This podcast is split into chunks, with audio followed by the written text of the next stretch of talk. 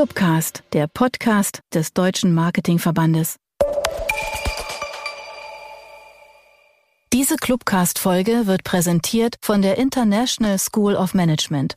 Hier dreht sich alles um Management-Know-how für die Praxis. Mit dem ISM-Fernstudium, den berufsbegleitenden Studiengängen und den Hochschulzertifikaten hat die ISM ein breites Angebot für alle, die bereits im Job sind und mehr wissen wollen. Zum Beispiel zu Marketing und Vertrieb. Mehr Infos unter www.ism.de. Herzlich willkommen zum Clubcast, diesmal aus Stuttgart. Mein Name ist Anja Kalischke und unser heutiger Clubcast Gast ist Max Kuhlmann. Hallo Max. Hallo. Guten Morgen. Hallo Guten Anja. Morgen. Hallo. Schön dich zu hören. Ja, ebenso. Ähm, ums Hören geht's jetzt auch gleich, ähm, um das, was ähm, Sound mit uns macht. Nämlich in unserem Gespräch wird es um Stille als Luxus gehen. Was sich dahinter verbirgt, darüber spreche ich mit dir, Max, Inhaber von Stille als Luxus, Büro für Sounddesign und Raumerleben. So ganz kurz nur zwei Sätze zu dir. Ich hoffe, du kannst jetzt gleich ein bisschen mehr uns erzählen, gibst ein bisschen mehr Preis. Ähm, Max ist Diplom-Ingenieur für Architektur und hat Sound Studies und akustische Kommunikation an der Uni der Künste in Berlin studiert. Und er liefert Sounddesign mit Raumkompetenz. Und zwar für alle jene Museen, Marken und Games, die spannende Geschichten erzählen. So kann man das bei dir nachlesen. Und das macht natürlich neugierig, weil ähm, ich habe spontan gedacht, okay, jetzt mit Sound Storytelling, also mit Soundgeschichten erzählen und dann Stille als Luxus. Okay, das darfst du jetzt gerne mal erklären. Was steckt da eigentlich dahinter? Ja, also da steckt eigentlich äh, die Erfahrung dahinter, dass man, wenn man sich so auf den Hörsinn äh, konzentrieren mag und dann auch eintauchen kann und ähm, vielleicht sogar die Augen schließt, dass wirklich das absolut Schönste dann eigentlich ist, wenn es mal kurz still ist. Mhm. Ja, also ähm, die Situation, man sitzt äh, vielleicht irgendwo im Grün mhm. und äh, man hört die Vögelchen und man hört einen Bach rauschen, man sitzt und entspannt sich, aber plötzlich geht die Klimaanlage zwei Häuser weiter unten im Garten aus und es ist noch stiller. Und diese Stille meine ich, das ist vielleicht gar nicht die absolute Stille, sondern es ist halt ähm, die Stille, die sich ganz subjektiv für einen selber ergibt, die unheimlich wertvoll ist und ähm, das ist vielleicht auch für jeden Menschen anders, wann dieser Luxus oder diese Schönheit beginnt. Aber eben weil diese Stille, diese Stille, in der man sich so wohlfühlt, so rar ist, ist sie eigentlich äh, ja eben der Luxus, das Erstrebenswerte. Und ähm, ja, monetär gesprochen ist es auch das teuerste, was man haben kann. Ne? Also ein mhm. Funkspot äh, in Stille ohne Message ist das teuerste, was man sich äh, leisten und wünschen kann. Ein, ein Gespräch mit Stille ist das teuerste, was man sich leisten kann, weil man davon ausgeht, so der oder die gegenüber kann diese Stille teilen und äh, ist bei einem. Mhm. ja, gut, Stille muss man ja auch aushalten können. Exakt. Das ist ja auch nicht so einfach. Das ist gar nicht einfach. Also ich mhm. meine, selbst wenn wir, wenn ich jetzt äh, schweigen würde am Anfang unseres Gespräches, dann wäre das erstmal so, okay, es passt halt überhaupt nicht in diesen Gesprächsrhythmus, in den Kennenlernrhythmus hinein und es wäre jetzt auf jeden Fall erstmal ein Statement. Ne? Und dann, ähm, wenn man so ein Statement oder eben diese, diese Funktionalität der Stille halt gut nutzen kann oder genießen kann, dann ist es wirklich ja das äh, sehr erstrebenswerte.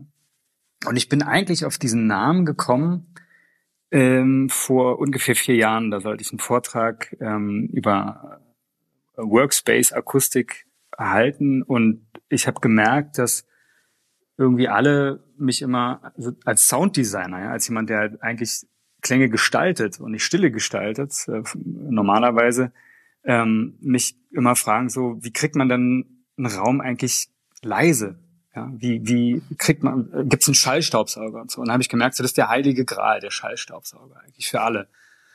Und weil das halt so ein, so ein Gral ist, ist das halt auch der Luxus. Und der Name ist halt auch einfach catchy, ja, weil alle ähm, Designer und Designerinnen äh, und, und Agenturen und Büros, die sich halt mit Klang beschäftigen, halt immer sehr äh, ja schöne lautmalerische Namen haben. Und ich dachte mir, okay, ich, ich, mir fällt da jetzt gar nichts ein, so ich muss einfach diese Stille da hinstellen ja, als Statement. Und äh, es war halt auch ähm, aus der Vergangenheit so, dass ich immer gesagt habe bei Vorträgen, dass ja klar, ich, ich designe Sounds, aber wenn es drauf ankommt, dann ist die Stille halt das, was man eigentlich am besten platzieren kann. Egal wo. Das funktioniert immer irgendwie. Aber du füllst ja die Stille. Ja, das ist halt, das ist so ein ganz alter Konflikt, ne? Also, dass ich sage, mhm. die Stille ist für mich das Erstrebenswerte und auf der anderen Seite gestalte ich dann Klänge. Aber es ist, äh, wenn man mit der Musik beginnt, ähm, gibt's halt keine Musik ohne Stille und es gibt keine Stille ohne Musik. So, das bedingt sich halt mal gegenseitig oder es gibt keine, keine Pause ohne Note oder umgekehrt. Und es ist halt immer äh, ein Wechselspiel. Und dieses Spannungsfeld, äh, ja, will ich in diesem Namen darstellen. Das ist verkopft, auf jeden Fall. Wenn ich das, wenn ich das erkläre, dann muss man, okay, alles klar, hm, stimmt, eigentlich hat recht so, eigentlich hat er recht. Ähm, aber auf der anderen Seite ist es halt auch einfach plain catchy. Und ich glaube, mhm. darum geht's ja auch ein bisschen. Weil ich, hier geht's um Kommunikation und es geht auch darum, halt auch die Leute mit einem Namen für ein Büro halt irgendwie erstmal zu faszinieren und das zeigt, der Name ja, weist auch vielleicht so ein bisschen äh, auf den, auf den Ansatz äh, unserer Projekte, dass das halt auf der einen Seite leicht zugänglich ist und narrativ ist, auf der anderen Seite aber auch einen Hintergrund hat, vielleicht einen viel tieferen Hintergrund und auch einen, vielleicht auch sogar einen künstlerisch experimentellen Ansatz. Mhm. Was mich dazu bringt, ähm, einfach mal nachzufragen, wie du überhaupt auf die Idee gekommen bist, also hast du früher, keine Ahnung, hast du als Kind, keine Ahnung, x Instrumente gespielt, schon immer Musik gemacht, dich mit, mit, mit Musik, mit Tönen, mit Sound, wie auch immer irgendwie beschäftigt? Oder gab es so ein Schlüsselerlebnis? Oder wie kann man sich das vorstellen, dass man auf die Idee kommt, das zu tun, was du tust? Na, das begann eigentlich damit, dass ich schon immer in einer Band spielen wollte. Ja, da war ich noch klein und dann habe ich Akkordeon gespielt und das war nicht so das Bandinstrument. Dann habe ich Gitarre gespielt und dann habe ich irgendwann im Teenageralter eine, eine Band äh, gefunden und das war für mich ein erfüllter Lebenstraum. Und dann habe ich irgendwann angefangen, Architektur zu studieren, weil es einfach ein cooles Studium war damals in Berlin an der TU. Ähm, aber habe da gar nicht so ernsthaft drüber nachgedacht, jetzt Architekt oder so zu werden. Für mich war immer die Musik im Vordergrund und das Studium hat mir eigentlich erlaubt, weiter äh, mit meinen Freunden und Freundinnen Musik zu machen. Und irgendwann ging es halt darum, so, okay, ja. es gibt halt einen Abschluss, so Diplom-Ingenieur, alles klar. Und dann hat sich ähm, äh, dieses Studienfach an der UDK in Berlin manifestiert, Sound Studies, und da ging es halt auch äh, dann darum, okay, wie klingt eigentlich äh, Architektur? Ja? Das ist eigentlich mhm.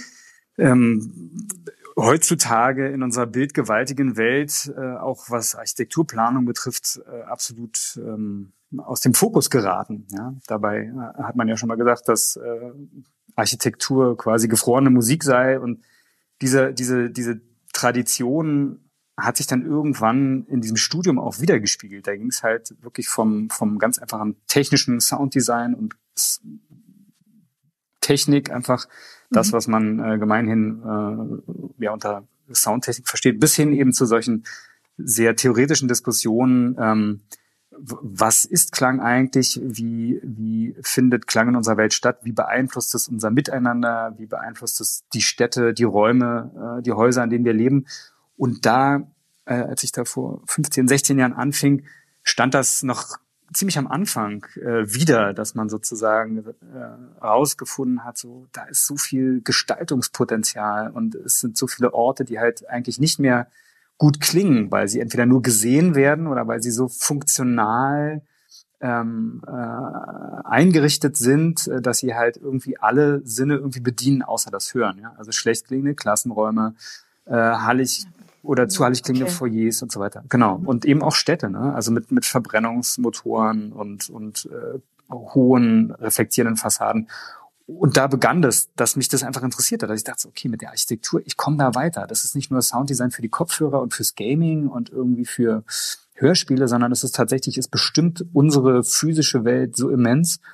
Und das hat mich dann irgendwie mitgenommen, ja. Ähm, den ganzen Weg bis hier über dass ich mir über Raumakustik Gedanken gemacht habe, noch im Studium und da so einen, auch so einen mobilen Konzertsaal entwickelt habe. Ähm, nach dem Studium habe ich dann mit einem Kommilitonen äh, ein, ein, ein Büro gegründet, Hands-on Sound, wo es wirklich um die physische Interaktion, Echtzeitinteraktion mit, mit Klängen im Raum ging.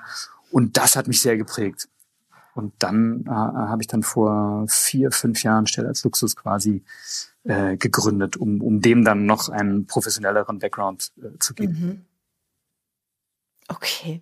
Wie muss man sich, also das gerade, ähm, du hast gerade zwei Beispiele ähm, angeführt, ähm, dieses mobile Konzert, äh, mobile Konzertraum und ähm, diese, diese Möglichkeit des, des Interagierens in, in einem Raum mit, mit Sound. Kannst du das noch ein kleines bisschen, weil es hat mich jetzt echt neugierig gemacht. Wie muss man sich das vorstellen? Ist es dann irgendwie, keine Ahnung, ähm, ein Raum auf einem Laster, der irgendwo rumfährt oder was habt ihr da gemacht? Zu dem ersten? Ähm, genau, also die, das war damals ein Wettbewerb, da ging es um äh, einen neuen Konzertraum für neue Musik. Ja, neue Musik, ein schwer zu fassender Begriff, das ist erstmal äh, vieles. Ähm, ich habe gemerkt, dass, wie gesagt, die Raumakustik, also die passive Raumakustik mich sehr interessiert hat.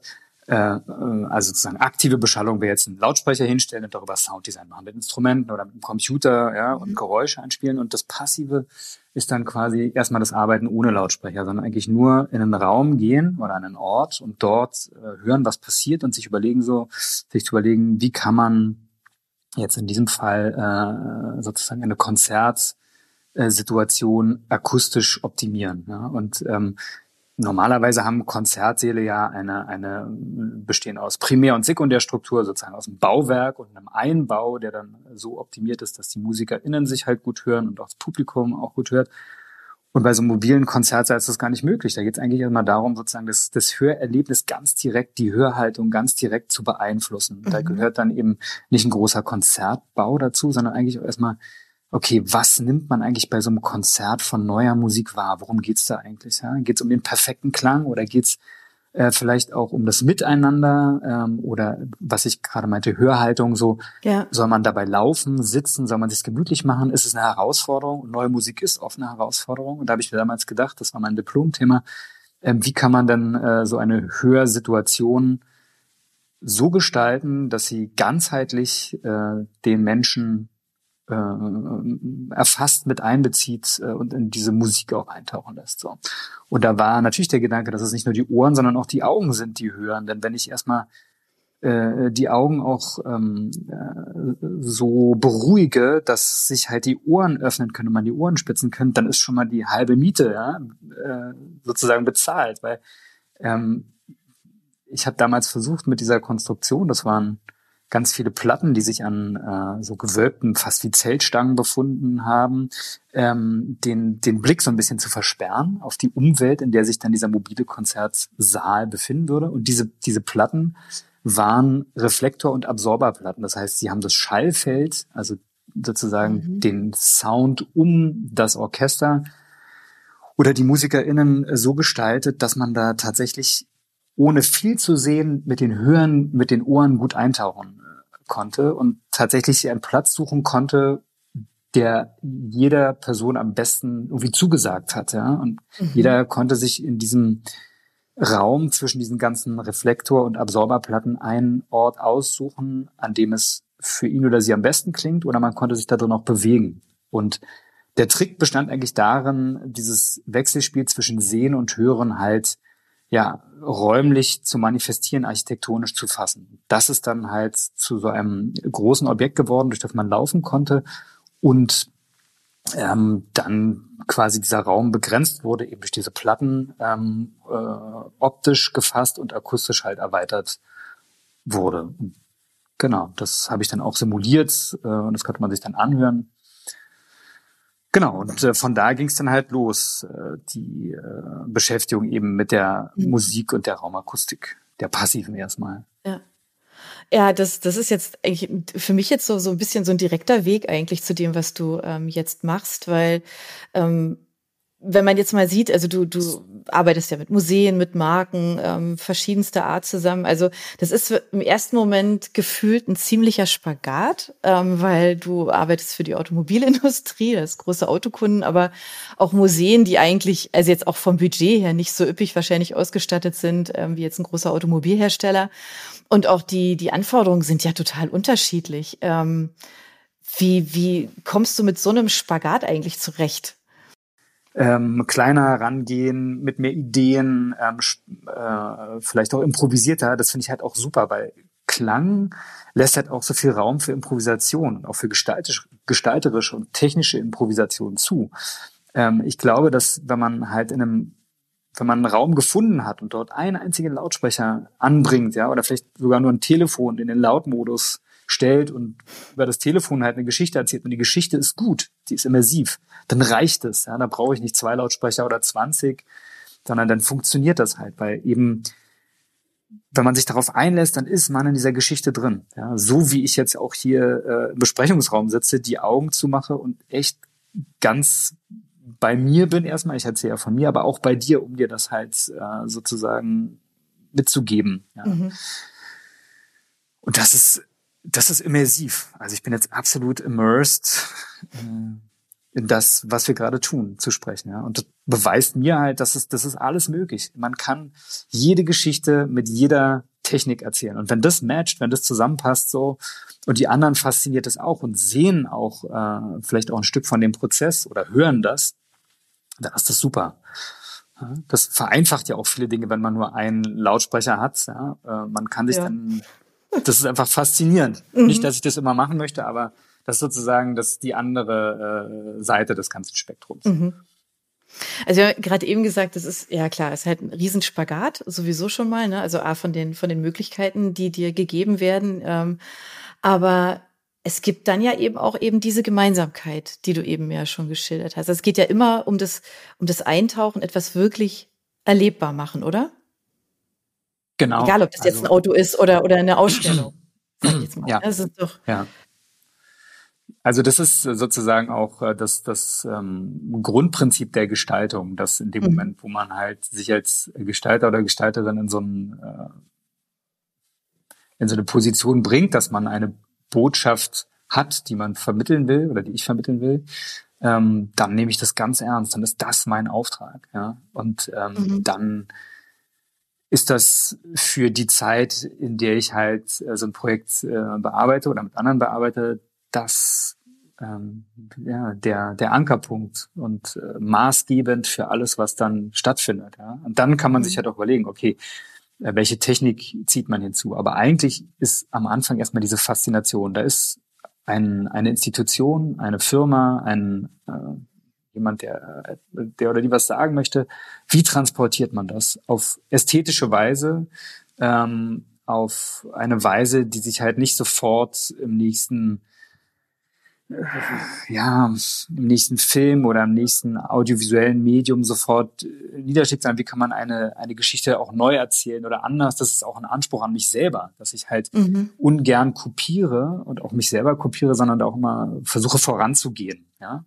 Und das ist unheimlich, das setzt dann unter Druck, aber das ist halt auch so wahnsinnig inspirierend und dafür lebe ich so. Das ist eigentlich, das ist wie halt Musik in einer Band machen, ja, weil man ja auch dann auf der Bühne steht und ganz unmittelbar mit dem, was man da tut, äh, verbunden ist und, und unmittelbar äh, feststellt und hört, was da passiert. Also weil man, weil man halt auch so eintaucht.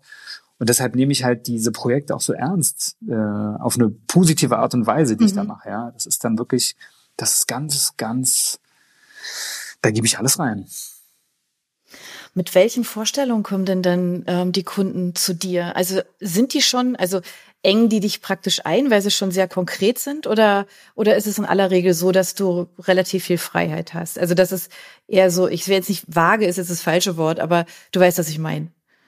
Also ich finde das, ja, ähm, es hat, es ist beides toll. Also es ist beides natürlich, es ist schön, äh, einfach nach Lust und Laune loszulegen. Allerdings bin ich da, wäre ich dann ja Künstler, ja. Und das mhm. ist halt, das ist auch schön und das mache ich auch manchmal künstlerisch unterwegs sind, aber eigentlich bin ich ja Gestalter. Das heißt, ich habe irgendeine Vorgabe. Mhm. Und meistens ist es dann am spannendsten, äh, wenn da halt auch Reibung entsteht. Das heißt, wenn man halt Vorgaben hat ja, und dann eben äh, auch äh, Belange von Seiten der Auftraggeber und Auftraggeberinnen, dass die dann sagen, okay, wir haben diese Botschaft, wir haben diesen Raum oder diese Räume, dieses Budget und wir wünschen uns Folgendes. Ja? Mhm. Und in diesem Spannungsfeld als Gestalter zu arbeiten, reizt mich eigentlich am meisten, weil da ich finde es am spannendsten, sozusagen innerhalb einer, eines Zielkorridors sich zu bewegen und eben doch Vorgaben zu haben, das spornt das Hirn und das Gehör und überhaupt diese Kreativität am meisten an. Also ich glaube, ich bin, ich bin künstlerischer äh, unterwegs, wenn ich eben Vorgaben habe, als wenn ich jetzt sozusagen komplett freie, freie Bahn hätte. Ja, weil da kann man alles machen und eben das ist dann vielleicht auch beliebig. Ja. Aber wenn ich das mache, dann mache ich halt einfach Musik. Sondern mhm. Äh, wenn es halt schon Vorgaben gibt, ähm, äh, und dann geht's nicht um Musik machen, sondern um, um Klänge erzeugen, um um akustische Situationen zu fassen, um akustische Situationen zu gestalten. Und eigentlich beginnt ja alles erstmal mit dem Hinhören, ne? also eben genau mit der Stille. Diesen Luxus, den man sich dann am Anfang seines Projektes gönnt. Man hört erstmal zu, was man, äh, was sich die Auftraggeber und Auftraggeberinnen wünschen. Dann geht man in den Raum und hört zu, ja, hört, was man da eigentlich machen kann. Was gibt's an Klangmaterial? jetzt bei, bei irgendwelchen ähm, Ausstellern oder irgendwelchen ähm, äh, Marken, die halt ihre Produkte ähm, kommunizieren wollen, hat man ja auch gestalterische Vorgaben, an denen man sich dann äh, orientieren äh, kann und darf. Das ist super spannend, weil man da natürlich sofort auch schon in eine Welt eintaucht, die es schon gibt und in der man sich selber erstmal zurechtfinden kann und dann quasi mit einem weiteren Ergebnis auf auditiver Ebene dann äh, auftrumpfen kann und von da aus äh, die Kunden dann mitnehmen kann mhm. und faszinieren kann und tatsächlich äh, passend zum Gesamtbild einer Marke ähm, ja dann halt Klänge, Töne, Raumsituation liefert. Siehst du dich da, also du hast es gerade eben schon, schon äh, kurz anklingen lassen, dann wärst du ja Künstler, ja, also wenn es so ganz, ganz frei ist. Ähm, siehst du dich denn mehr als Künstler oder als Dienstleister? Also ganz klar Dienstleister, jetzt im Kontext von Stille als Luxus. Ähm, mhm. So bin ich auch äh, quasi ausgebildet. Ich bin äh, als Architekt ausgebildet und ich bin eben kein Bildhauer, ähm, sondern in dieser Weise erstmal jemand, der halt äh, ja ein, eine Aufgabe erfüllt mit vorhandenem Budget und vorhandenem Material, bestmöglich äh, Zufriedenheit aller, zur Zufriedenheit aller in einem ganz bestimmten Zeitraum. Mhm. Und ähm, das ist halt, das ist cool. Ja? Also, also unter solchen strikten, ich sag's mal, Industrievorgaben etwas künstlerisch, gestalterisches ähm, zu produzieren. Also das, was dann kommt, kann ja künstlerisch sein, aber ich bin da selber dann kein Künstler in dem mhm. Sinne. Ja. Also ich kann, kann diese Rolle übernehmen, ähm, aber in dem Moment, wo es eine Vorgabe gibt, fühle ich mich mehr als Dienstleister, ja, der dann halt die sein Handwerk, also seine Kunst nutzt, um dann halt ein äh, gewünschtes und vorher abgesprochenes Ergebnis zu erzielen.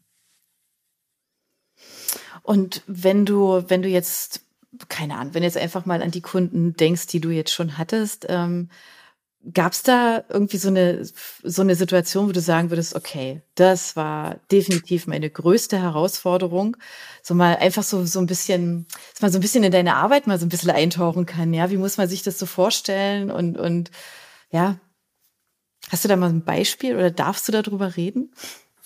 Ähm, ich rede darüber einfach. Ähm, also äh, die die, die größte Herausforderung oder die, die, die Situation, die mich am meisten verunsichert hat, ähm, war die, dass ich äh, letztes Jahr ein großes Museumsprojekt hatte. Ähm, und dort ging es eigentlich um die äh, Schaffung einer Atmosphäre, in der man äh, ja, Kunst äh, oder Artefakte, äh, Museumsstücke ausstellt. Und da habe ich relativ präzise versucht, äh, dort eigentlich gezeigte Filme zu vertonen.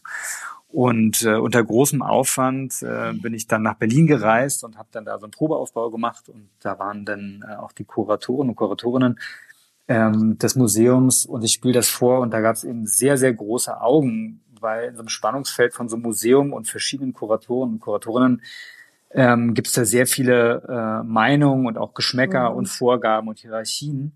Ähm, und ähm, da war eigentlich klar, dass das, was ich bis dahin äh, produziert und erdacht habe, zwar schön ist, aber äh, sozusagen in dieses Spannungsfeld von diesen verschiedenen Menschen nicht passt. Ja?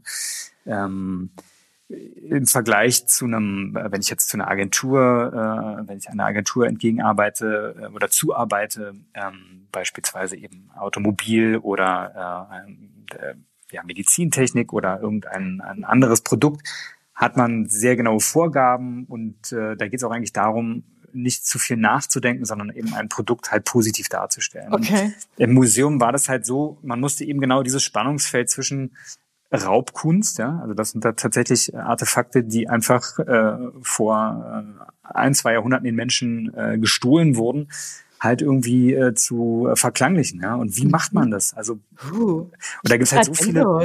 Ja, das ist halt, das ja. ist halt echt, ähm, ja, wie soll ich mhm. sagen, ähm, da kann man sich viele Dornen einlaufen. Und das mhm. ist auch okay so. Das ist auch Teil meines Jobs und auch Teil meiner Lebenserfahrung, dass halt nicht alle äh, Projekte gleich äh, angegangen werden können. Aber ich bin halt so ein bisschen naiv reingegangen und habe dann bei der Präsentation sehr schnell gemerkt, so, okay, ich muss da nochmal einen Schritt zurück machen. Da steht jetzt auch sehr viel auf dem Spiel, nämlich äh, mein oder unser Name, eben mhm. der, auch in der Berliner Museumslandschaft. Und da muss ich mich wirklich nochmal hinsetzen und ganz stark überlegen, so, wie kann man ähm, äh, Kunstwerke äh, ja, die teilweise nicht auf legalem Wege äh, erworben wurden, irgendwie eine, eine klangliche Aura geben. Und da habe ich gedacht, okay, das geht eigentlich nur darüber, dass man das überhaupt nicht irgendwie einen Kontext setzt, sondern einfach nur zeigt, was da, wie das hergestellt wurde. Ja? Also völlig Wurst jetzt, wie, okay. die, wie nach Berlin kamen, sondern ja wie wurde jetzt so eine Statue beispielsweise bearbeitet, ja? Oder wie äh, mhm. wurde eine große, wie wurde ein großer Teppich gewebt, ja? Und mhm. diese Geräusche, die habe ich dann sozusagen als Basis, äh, als, äh, als Klanggrundlage genommen, ähm, mhm. äh, dort eben Sounds äh, für diese Ausstellung zu produzieren. Und das hat dann super geklappt. Damit waren dann alle einverstanden und ich konnte das auch jetzt für mich und für uns äh, so vertreten, dass das halt einfach ähm, ja, diesen Prozess der Herstellung zeigt, ja, ganz frei von was damit dann passiert ist. Es hat wirklich sozusagen diese Objekte äh, verklanglicht im Raum äh, und äh, das haben wir mit sehr vielen Mikrofonen gemacht und das hat super gut funktioniert. Also war ist sozusagen auch noch eine eine eine gestalterische Ebene dazugekommen, ähm, die ich gar nicht so äh, erwartet hätte jetzt auch bei Beginn des eigenen Projektes, so dass man halt überhaupt nicht erwartet, wo es dann hingeht. Und das sind dann eben teilweise diese Museumsprojekte, man dann eben wirklich nochmal auf eine andere Art der Reise geht. Ja. Mhm. Das heißt, also Ausstellungsstücke können schon jeweils einen ganz eigenen Sound haben.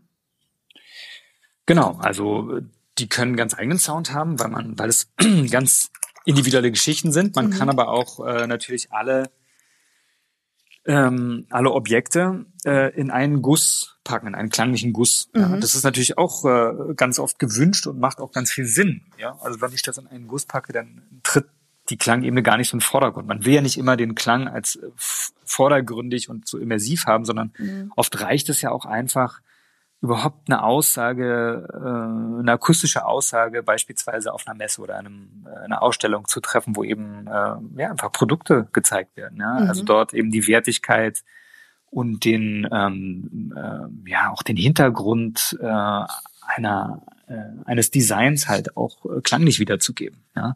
Mhm. Also die Markenwerte einfach zu sonifizieren, ohne ich benutze jetzt viele Worte, ja, aber eben Markenwerte ohne viele Worte äh, mhm. schnell und treffsicher zu kommunizieren. Das ist total spannend, ja. Aber ist natürlich auch, also du hast ja immer, also man, ich glaube, man, man, man, man spürt es ja auch, ähm, dass du ja immer so eine ganz besondere Herangehensweise hast. Also gerade auch, klar, natürlich auch mit Museen, aber auch eben auch mit Marken. Und ich habe ähm, so einen schönen äh, Vortrag von dir gesehen, den du auf der IFA, auf der letzten ähm, gehalten hast.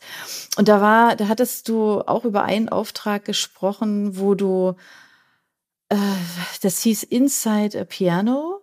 Und ähm, du hast aber auch ähm, Mikrofon, also Mikrofon in Instrumenten ist nicht neu, weil ähm, du hattest da auch ein Beispiel gebracht ähm, in einem, glaube ich, einem Cello oder Kontrabass war es, glaube ich. Ähm, was hat es denn damit auf sich? Weil das ist ja, das ist für mich tatsächlich schon eher was Künstlerisches, ne? Also so, das ist so, keine Ahnung. Erzähl gerne ein bisschen mehr darüber, weil das, ich fand das sehr interessant, also auf diese Idee zu kommen. Ja, also das ist so ein Moment, äh, da, ich bin auch sehr stolz auf diese Idee, weil das letztendlich der Umgang, ähm, der musikalische Umgang mit dem Klang ist. Also man ist direkt ähm, dabei, eben Musik zu hören, äh, die in einer Ausstellung dann auch gezeigt werden soll, aber diese Musik liegt halt nur als Stereo, äh, Stereo-Schallplatte vor und in dieser Ausstellung äh, soll aber eben ein absolut immersives Klangerlebnis geschaffen werden über äh, 16 Lautsprecher und wie nimmt man eben sozusagen eine alte Schallplattenaufnahme und spielt sie über so viele Lautsprecher ab. So, das kann man mhm. Teilweise digital äh, lösen, man kann äh, das auch lösen, indem man das Stück einfach neu einspielen lässt. Und der Gedanke war einfach so, wie kann man eine, eine ältere Schallplattenaufnahme so aufbohren und so auf pusten, ja, dass man die in einen Raum einspielt und denkt, okay, man kann durchlaufen und man marschiert eigentlich dadurch äh, Orchester durch. Ja.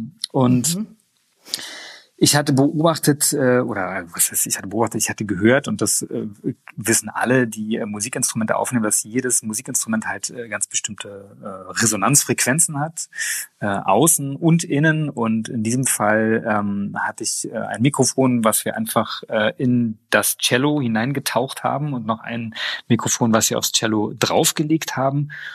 Und ähm, das ist eigentlich ganz banal, was da passiert. Also das ein Lautsprecher spielt eben dieses äh, diese klassische ähm, äh, Musik auf das Cello und das Cello antwortet einfach äh, auf seine Weise, nämlich äh, dort, äh, wo in dieser Aufnahme halt äh, die Frequenzen eines Cellos vorkommen, antwortet das Cello einfach äh, genau mit seinen Frequenzen und ähm, diese Frequenzen haben wir dann mit den äh, Mikrofonen abgenommen und somit äh, isolieren können. Ja, also okay. ähm, äh, das ist, als ob man irgendwie ja mit einer Lupe in ein großes Bild reingeht und dann eben, äh, wenn da irgendwie die Farbe grün und blau ist, ganz viel grünes Licht äh, drauf äh, projiziert mhm. und dann erscheint diese grüne Farbe heller. Ne? Und so äh, haben wir eben diese diese besonderen Klänge äh, oder diese besondere Frequenz, diese Resonanzfrequenz des Cellos abnehmen können und dann einer finalen Mischung quasi zuspielen können. Ähm, in, dann sind da zwei Lautsprecher, die eben nur diese Klänge dieses Cellos wiedergeben. Und in diesem gesamten Raum, in dem dann diese ganzen Instrumente spielen, hört man dann halt das Cello äh, äh so antworten. Ja, also das, was diese beiden Mikrofone aufgenommen haben. Das ist eigentlich ganz simpel, aber es ist halt auch einfach schön. Ja? Es ist schön im Prozess, es ist schön, einen Lautsprecher zu nehmen, den auf ein Cello zu richten, dort zwei Mikrofone reinzustecken und zu merken, so, ja, das funktioniert. Das ist so banal, ähm, aber es, es ist halt, es ist analog, man sieht es, man macht mhm. es direkt und es ist nicht digital. Es passiert nicht im Rechner. Und das macht eben auch ganz viele äh, äh, unserer Projekte aus, dass die halt einfach vielleicht auch auf so eine Art, mit so einer Art Hemdsärmlichkeit, ja, bei allem Anspruch und bei allen Gedanken dazu, dann doch so, so einfach, äh, einfach produziert werden. Ja? genau, das ist einfach auch ein, ja, ist so ein, so ein Ereignis, äh, mhm. irgendwie in so einer Produktion einfach mal äh, rauszugehen. Das war in Berlin äh, am Wasser an der Spree, haben wir teilweise die Aufnahmen gemacht. Äh, ja. Einfach ein, einfach ein schöner Move, ja? einfach mhm. ein, ein Ereignis. ja, und ist sehr ungewöhnlich. Ähm, auch diese, ähm, ich habe jetzt auch diese Bilder vor Augen. Ähm, das war auch eine Ausstellung, wo ich weiß gar nicht, wie du auf diese Idee gekommen bist, aber das wirst du vielleicht hoffentlich gleich erzählen, ähm, wo jemand praktisch, also man, man hört es nur, wie jemand also praktisch zwischen zwischen Ausstellungsgegenständen tanzt, kann man das so sagen? Oder in dem Fall waren es Bildschirme, ne? Ähm, genau. Genau. Wie bist du auf diese Idee gekommen? Also ich finde, es hat immer sowas, das sind so ganz besondere Momente, deswegen pick ich die halt raus, ja, weil ich so gedacht habe, wie kommt man denn darauf, dass jemand dazwischen tanzt, zwischen diesen Bildschirmen? Das ist genau das, was ich meine, vielleicht auch mit dieser Hemdsärmlichkeit, mhm. ja, also sozusagen ja. den, den, den eigenen Anspruch dann auch so einfach runterzubrechen, also nicht den Anspruch runterzubrechen, sondern die Idee runterzubrechen, Idee, ja, okay. ganz konkret ähm, äh, physisch und räumlich halt stattfinden zu lassen. Also Sounddesign ist ganz oft so, dass sich äh, Menschen in ein Studio setzen, eine riesengroße Klangdatenbank auf einer Festplatte haben, ja, genau. quasi das, in einem Programm, ja. im Sequencer halt Sounddesign machen. Mhm. Das hat seine Berechtigung, das ist völlig okay. Ich bewundere das, aber das bin nicht ich, ja. Das ist eben mhm. auch das Besondere an Stille als Luxus.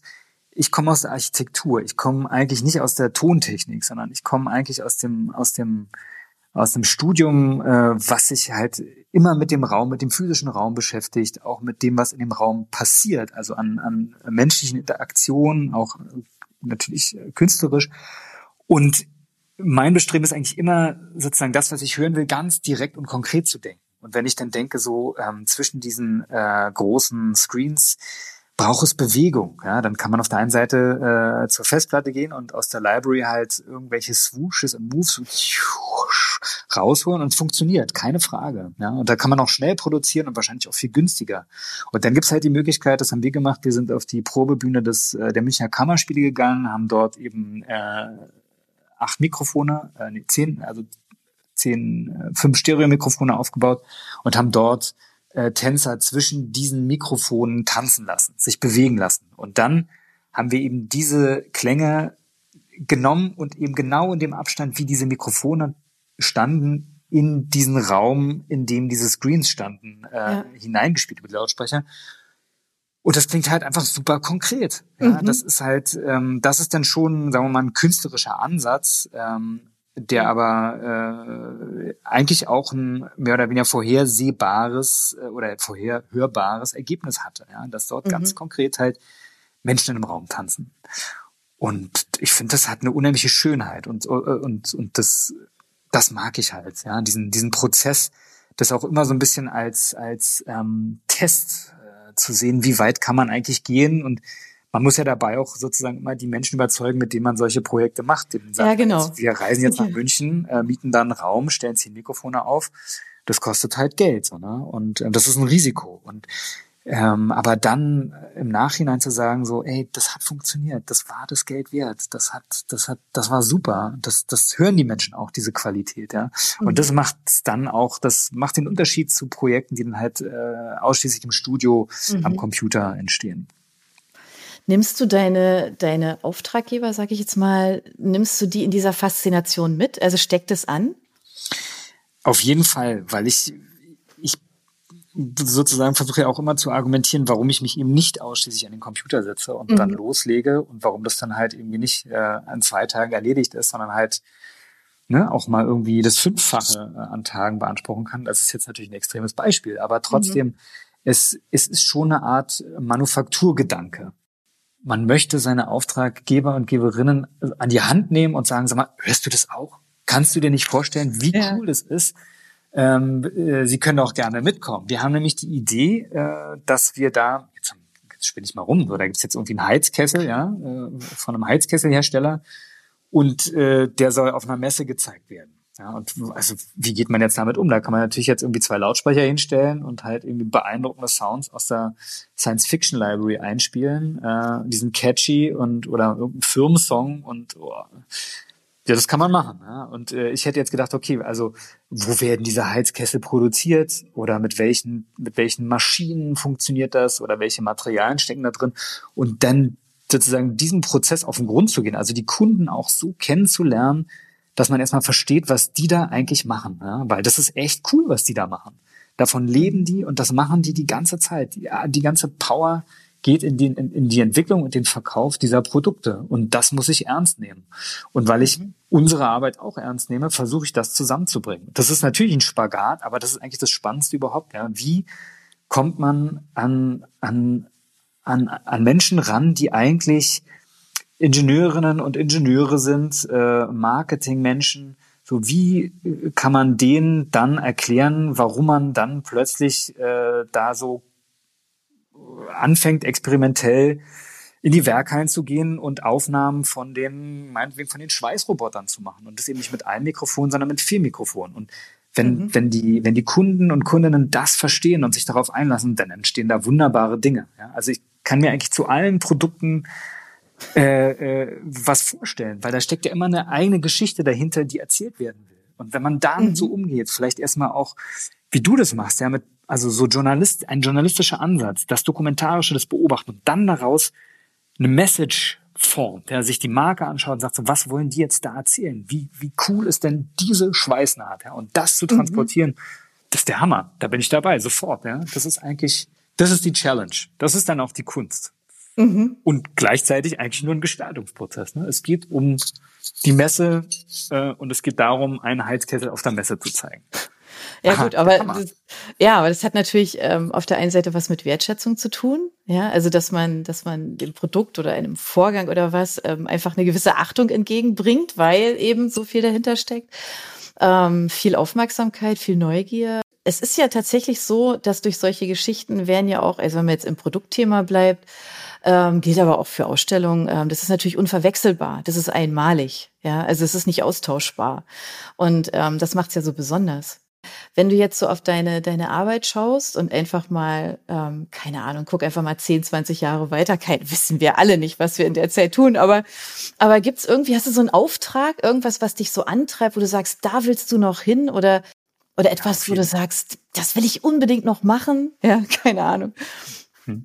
Also genau, das ist, äh, was ich unbedingt machen will, ist eben noch mehr eigentlich über die Welt zu erfahren, äh, der ich da so nicht so nahestehe. Also sozusagen diese mhm. Konstruktions- und Ingenieurskunstwelt, die Welt mhm. der Herstellung, eigentlich das, was immer weiter verschwindet und immer auch immer digitaler wird.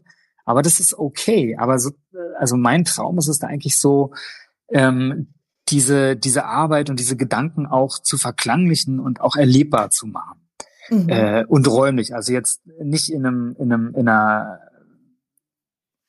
in 30 Sekunden Industriefilm, ja, in dem man dann mhm. halt einen Schweißroboter hält, sondern sich da wirklich gestalterisch äh, mit auseinandersetzen. Also da ein cooles Projekt draus zu machen äh, und eben ja, das halt äh, mehr oder weniger immer wieder und immer wieder verschiedene neue Kunden und Kundinnen und äh, Ausstellungen die, die bringen ja auch immer neue Herausforderungen mit sich, weil sich auch die Wahrnehmung und die Ansprüche ändern und das Budget ändert sich und also ich möchte ich möchte eigentlich diese Projekte, wie ich sie mache, eigentlich immer weitermachen. Das macht riesengroßen Spaß, solange ich mhm. oder wir diese Gestaltungsfreiheit haben. Was passieren wird, ist natürlich, dass Sounddesign immer automatisierter wird dass irgendwie äh, Programme, die sich sozusagen der künstlichen Intelligenz bemühen und mhm. rühmen, ähm, einen Film vertonen können, das funktioniert jetzt schon. Ja, dafür braucht man keine Sounddesigner mehr. Aber wofür man halt Menschen braucht, die sich mit äh, Sound und der Wirkung von äh, auditiver Kommunikation äh, auskennen, ist eben, wie kann man Geschichten, die erzählt werden wollen, stets neu und interessant fassen und eben für die Ohren aufbereiten. Und das wird ja nicht enden. Da schafft auch mhm. nee, genau. keine, keine künstliche Intelligenz, die das vertonen kann, etwas. Also das ist natürlich ein Thema und das ist auch spannend. Aber letztendlich ist künstliche Intelligenz ja ein statistischer Prozess und äh, wird immer irgendwie bei einem, bei einem Durchschnitt bleiben, ja, einem mhm. Wahrnehmungsdurchschnitt, der uns Menschen irgendwie anspricht. Aber er wird uns eben nicht vom, vom Hocker hauen. Er wird uns nicht vom Stuhl mhm. hauen. Das behaupte ich, können eben dann doch nur wir Menschen. Ähm, und äh, also an dieser Speerspitze möchte ich eigentlich weiterarbeiten. Ja. Das ist super challenging, aber auch also sehr herausfordernd, aber auch gibt alles zurück. Ja. Wenn dann sozusagen die die die Kunden und Kundinnenseite damit äh, zufrieden sind und eben dieser Funke überspringt, so ja, Herr Kuhlmann, wir vertrauen Ihnen, machen Sie das. Ja, und dann klingt das, ja, das ist, das ist perfekt, das ist gut so. Das ist, mehr brauche ich gar nicht. Das war jetzt ein ganz, ganz schönes Schlusswort, weil ich finde, dem ist nichts hinzuzufügen, ja. Ähm, deshalb sage ich jetzt einfach mal für alle, die jetzt neugierig geworden sind, hoffentlich. Ähm, wir stellen ganz viele Links natürlich ähm, auf die Seite und auch zum Podcast zu Max. Ähm, da ist dann auch der Vortrag auf jeden Fall verlinkt von dem ich vorhin gesprochen habe, auf der IFA, ist nämlich auch ganz spannend. Ähm, aber auf deiner Seite sieht man ja auch ähm, die Vielfalt und diese Unterschiedlichkeit der, der Projekte auch. Ja, also es ist total spannend, da einfach mal so ein bisschen rumzustromern auf deiner Seite. Und ähm, ich bedanke mich an dieser Stelle jetzt einfach mal für dieses schöne Gespräch. Ähm, ja, wir halten die Ohren offen und hören vielleicht einfach mal ein bisschen genauer hin und ähm, vor allem auf das, was du machst. Genau. Wir werden dich verfolgen, Max. genau. Ja, vielen Dank, vielen Dank, Anja. War ja. ein schönes Gespräch. Mach's gut. Tschüss. Ciao.